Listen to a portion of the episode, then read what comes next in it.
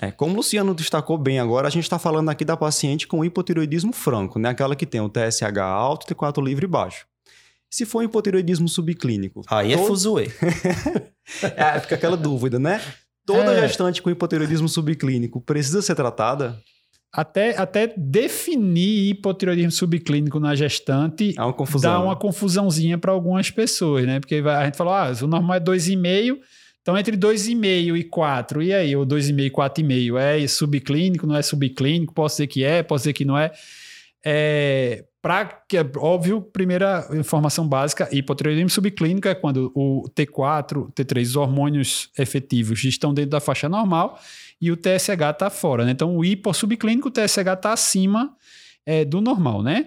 É, se o TSH está acima de 10, a gente não tem nenhuma dúvida, porque esse aí é um hipotireoidismo subclínico pré-clínico e que trata em qualquer situação, grávida, não grávida, todo mundo vai qualquer tratar. Qualquer pessoa né? com TSH acima de 10 tem que tratar. Isso, é. Aí, se o TSH tiver nessa faixa do subclínico, é, vamos dizer assim, grau 1, entre o limite superior da normalidade e 10, vamos dizer, entre 4 e 10, é, em geral, é, o pessoal recomenda tratamento, né? Porque você estaria numa faixa ali intermediária e que pode Muito ser que isso esteja subindo. E se você disser, ó, do diagnóstico, teoricamente, no primeiro trimestre, o TSH cai se ele está acima, é porque ele estaria mais acima ainda, né? Assim, é aquele, é, um, é um falso baixo, vamos dizer assim. Já está alto, é, mas mesmo numa situação onde estaria mais baixo ainda, né?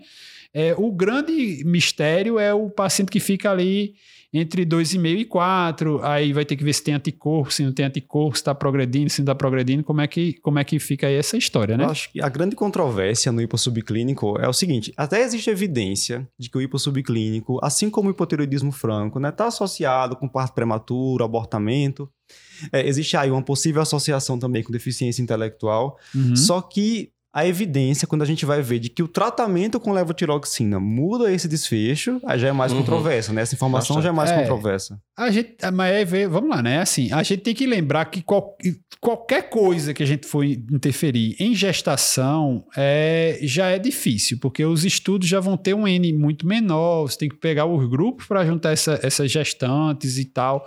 Então vai ter um trabalho muito grande aí, metodologicamente falando, já é difícil. Hipotiroidismo, então, é que danoso, porque você, assim, em geral, as alterações relacionadas à tireoide, a não ser que seja um hipotiroidismo franco, evidente para mixedema, aí vai, óbvio que vai ter um desfecho imediato, entendeu? Mas aí você falar, ah, tem um impacto no, no, no, potencial intelectual. E qual é o controle? Como é que você vai comparar com o quê? Assim, você não tem muito. É, é até difícil você definir o que é um hipossubclínico. Isso. Só o fato da definição ser difícil já atrapalha no desenho da, dos estudos. É. Aí é muito difícil fazer, conseguir fazer um estudo que mostre isso. Então, em geral, cai um pouquinho na, nessa linha do, do bom senso, como a gente falou, né? Então, assim, acima de 10 ele vai progredir. Acima de 4 se tem anticorpo positivo ou ultrassom alterado, é meio que assim, recomenda fortemente que você trate. Se não tem, tem só o TSH alterado, aí vai cair naquele. É, pode Considere, tratar, pode deve tratar, né? Assim, por isso que usa essas terminologias na, na metodologia científica relacionada ao nível de recomendação baseado no nível de evidência científica, né? Então, assim, deve ser tratado, pode ser tratado, esses, esses termos a gente tem que se habituar a eles também, assim, na, na rotina, né?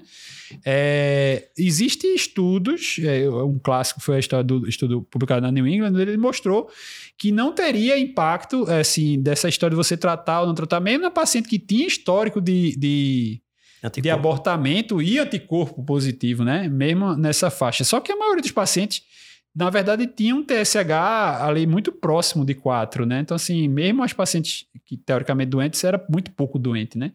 Acho que só tinha 20 pacientes com TSH acima de 10. Aí, como é que você vai dizer que não vale a pena tratar um N muito pequeno, né? Você não, não tem como você ver isso. É complicado. A diretriz, inclusive, saiu a diretriz da ATA em 2017, né? E que ela pega até esses pacientes entre TSH entre 2,5 e 4 e diz: se o anticorpo for positivo, você Pode. pode Considere. É, pode. Né?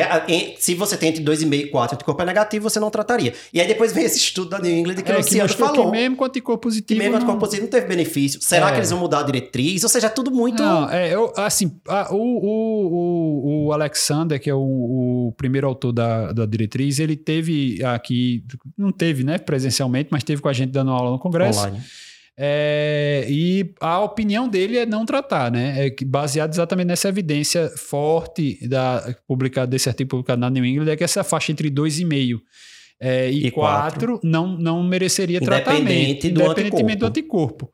Mas, é, assim, não está escrito em canto nenhum, né? Então, assim, a gente, se não tá, como a gente acabou de falar por aqui, se não está escrito, você pode tomar como conduta pessoal a, a possibilidade de que pode, porque o, o pode ser, você pô, vai combinar com o paciente, né? Vai ver o caso, sei lá. você- Considerar tratar, né? é, chegou a coisa. paciente, tem um histórico de abortamento, é, teve uma dificuldade para engravidar, porque tem, tem hipotiroidismo, tem Hashimoto, tem essa dificuldade toda. Um monte de história de abortamento. É, e a família não consegue, não sei o que, tá ansiosa, expectativa danada. Não, meu filho, não vou tratar, não, porque o galho. Ah, você É, não tem. você tem que individualizar, tem isso, cuidado. Tem que, tem que direcionar. É, eu, na minha prática, geralmente, entre 4 e 10, eu- a minha tendência é de tratar, né? Entre 2,5 e 4, a minha tendência é não tratar independente de anticorpo, né? Não sei se depois É, aí novas não, evidências é, eu mudar acho, que, opinião. eu acho que essa faixa de 2,5 a 4 ah, cabe tranquilizar e ver e sentir o. E sentir, agora, isso, isso aí pode acontecer mesmo. Chega, a mulher teve uma história de três abortamentos. Agora tá lá o desespero e a GO mandou, hoje, o, o, É. o mandou porque tá ali de três o TSH. Eu vou tratar. Aí, É. nesse caso, eu trato. Porque é- depois aborta é. de novo e vão dizer que a culpa é minha. Lembrar que é importante a repetição, né? Se dizer, ó, Sim, chegou sim, o primeiro exame, você sempre confirmar aquela alteração, né? É óbvio que a gente está falando de uma paciente que não teve diagnóstico antes, entendeu? Se ela já tinha um diagnóstico prévio, você ajusta a, a faixa que você quer. Mas se ela não tem diagnóstico, aí você repete o exame para confirmar e aí vá, vá sentir se você vai tratar ou se você vai iniciar tratamento para ela ou não. Mas lembrando que isso aí, assim, a, a evidência atual é que essa faixa não tem Não tem benefício. benefício comprovado de que vai Agora ter... também, se você decidir tratar, por exemplo, tá, o exemplo que eu dei de 3, você tem que chegar abaixo de 2,5. Às vezes 12,5 de levotiroxina resolve e não vai fazer mal. Isso, uma dose Então também não é algo que vai botar a saúde da mãe nem do, do feto, É. muito menos do feto, de novo, porque tem a proteção da placenta. É. Não vai colocar em risco. Lembrar de otimizar tudo. Aí vai ter que ver a história do, do- da reposição vitamínica, se está adequado ou não, se ela está tomando direitinho ou não. Para checar essas coisas, às vezes, Uhum. né? Dá, dá Então, assim, só para organizar o raciocínio de quem está acompanhando a gente, o que essa diretriz, esse guideline da ATA 2017 recomenda, assim, dividindo os pacientes em dois grupos. Aquela gestante anti-TPO positivo, com TSH aí entre 2,5 e 4, considerar tratamento, maior que 4, recomenda Tratar. tratar. É. Isso. Anti-TPO negativo, entre Aí 2,5 e 4, tranquilo, Não, não, não precisa fazer precisa nada. tratar. 4 e 10, Talvez. considerar tratamento, é, e maior acima que de 10, trata. deve Maior tratar. que 10 sempre, sempre. trata. É, trata do jeito. Mas aí você vai usar o bom senso, né? Isso. Individualizar cada caso. E muitas vezes eles até sugerem começar uma dose um pouco mais alta, né? Então, talvez aí 50 microgramas de levotiroxina. Isso. Lembrar daí, a gente falou da vitamina, lembrar que tem biotina no meio da história. É, bem lembrado e da aí biotina. Tem que checar como é que, se a mulher estava tomando polivitamínico na época, se pode ser. O que é bem frequente, né? É, mas é, está usando é, isso que é, polivitamínico. é, é esse que é o contexto. Tipo, a mulher nunca teve diagnóstico, aí chegou lá com o exame, TPO negativo, tração de tireoide bonitinha, não tem nada, aí o TSH tá alterado, só o TSH alterado, repete, tira, suspende a vitamina dois, três dias e faz o exame. Não tem. É para pessoal que não está habituado, né? Que não, até que não é endócrino, vive muito. Biotina é um hormônio que atrapalha um- uma substância, uma vitamina que atrapalha muito a dosagem hormonal da função tiroidiana, né? Você pode alterar completamente. Então, a- num exame esquisito que chegue, sempre perguntar. O gestante ou não gestante tá usando biotina. E aí, se tiver, É. você suspende aí dois dias, faz o teste e repete. E se for a biotina, vai vir normal.